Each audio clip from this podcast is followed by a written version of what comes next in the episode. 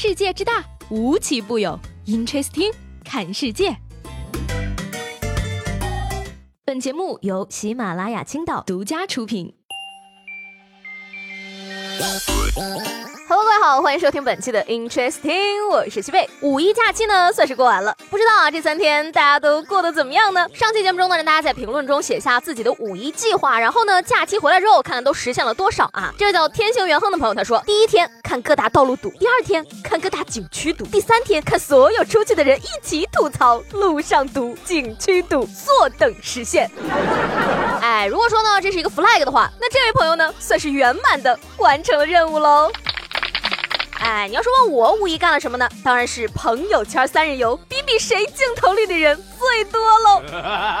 虽然说呢，这个五一假期呢结束了，今天要上班了啊，但是呢，要告诉大家一个好消息，再上三十三天班就迎来端午小长假了，是不是感觉又有了盼头呢？今天起努力工作，然后享受下一个假期吧。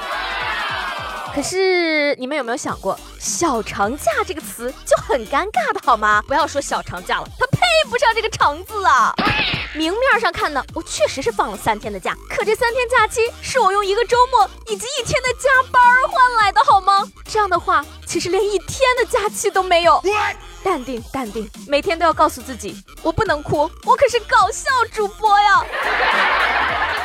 说这个今天凌晨呢，也就是五月二号的零点十三分十四秒，好像是一个非常有意义的时候啊，整个朋友圈都在失眠呀，但是呢，我却睡着了，这就是我的厉害之处喽。嗯说这个四月三十号晚上呢，苹果官网啊进行了短暂的维护，而在恢复之后呢，产品价格都有不同幅度的调整。比如说啊，这个发售仅仅半年的 iPhone 十呢，此前啊这个六十四 G 版本的标价是八千三百八十八，降价后呢为八千三百一十六，整体降幅呢不到百分之一。而据这个专家分析呢，主要原因啊是国内增值税的税率调整。天呐，降了七十二块钱！哦呦，这个幅度吓死人了呢！这不就相当于买兰博基尼给我五块钱的优惠券吗？优惠力度可以说非常大了哈。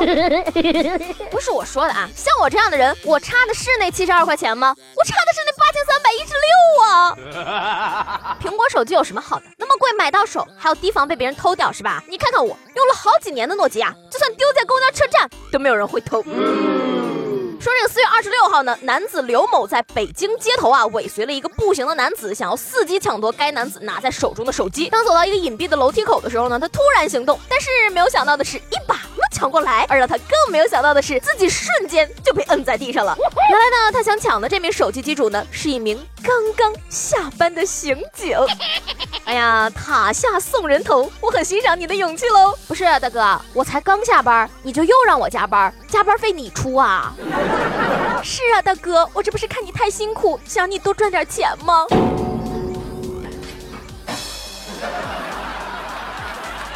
说四月二十五号呢，在山东德州啊，一名司机呢路上遇到了交警，结果就弃车而逃了。然而呢，警察叔叔将他抓住之后啊，吹气检测发现他并没有喝酒酒驾。而询问原因的时候呢，这位大哥表示啊，他逃跑呢是因为要打麻将，和老婆吵了架，老婆一直在后面追着自己。他看到警察呢，以为老婆报警，要警察来抓他了。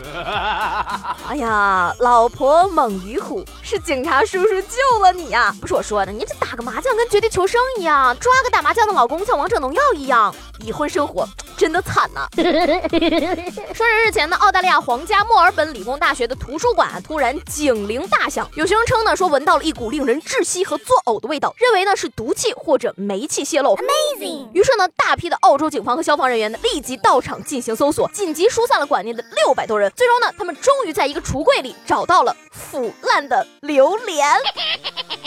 这事儿呢，我要说句公道话了啊，这不能怪榴莲呀，对吧？你买了人家，又要把人家放烂，人家做错了什么呢？暴殄天物啊！你们真的是，榴莲那么贵，还那么有营养。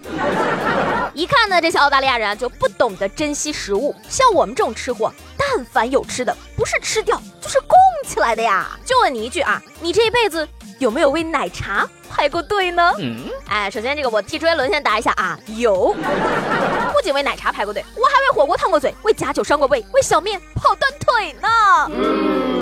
说这个四月二十六号呢，贵州的南明区啊，一名五十多岁的老人啊，在玻璃平台的边缘来回走动，而他的儿子呢，则在一旁下跪认错。警察叔叔说啊，这个老人呢，因为不满儿子带回来的女朋友，所以以跳楼威胁儿子分手。哎呀，这个上一次看到这么作的爹呢，还是谢广坤呐。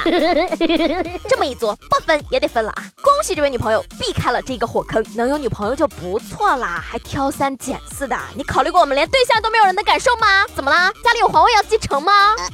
不过呢，我也要劝这位大爷一句，你千万不要低估了爱情的力量。这个人呐，一旦为爱疯狂了，真的是什么事儿都做得出来呀。你比如说呢，这位叫做小小绿二欧的朋友，在我的印象中呢，他已经至少一个星期没有给我留过言了啊。然而呢，就是因为爱情，他居然在上期节目中给我留了几百字的言呀。他这样说的啊，西贝，下期节目能不能给我读一下这段话呀？真的谢谢你。这段长达几百个字的留言呢，是他给一个女孩子的告白。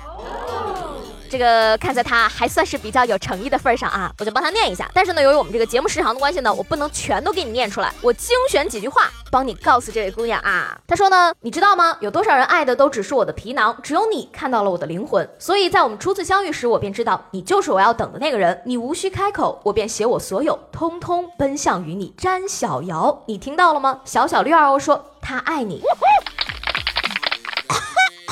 我的天哪，这口狗粮啊，真的是噎死我了！强撑着最后一口气，祝福你们能够有一个好的结果。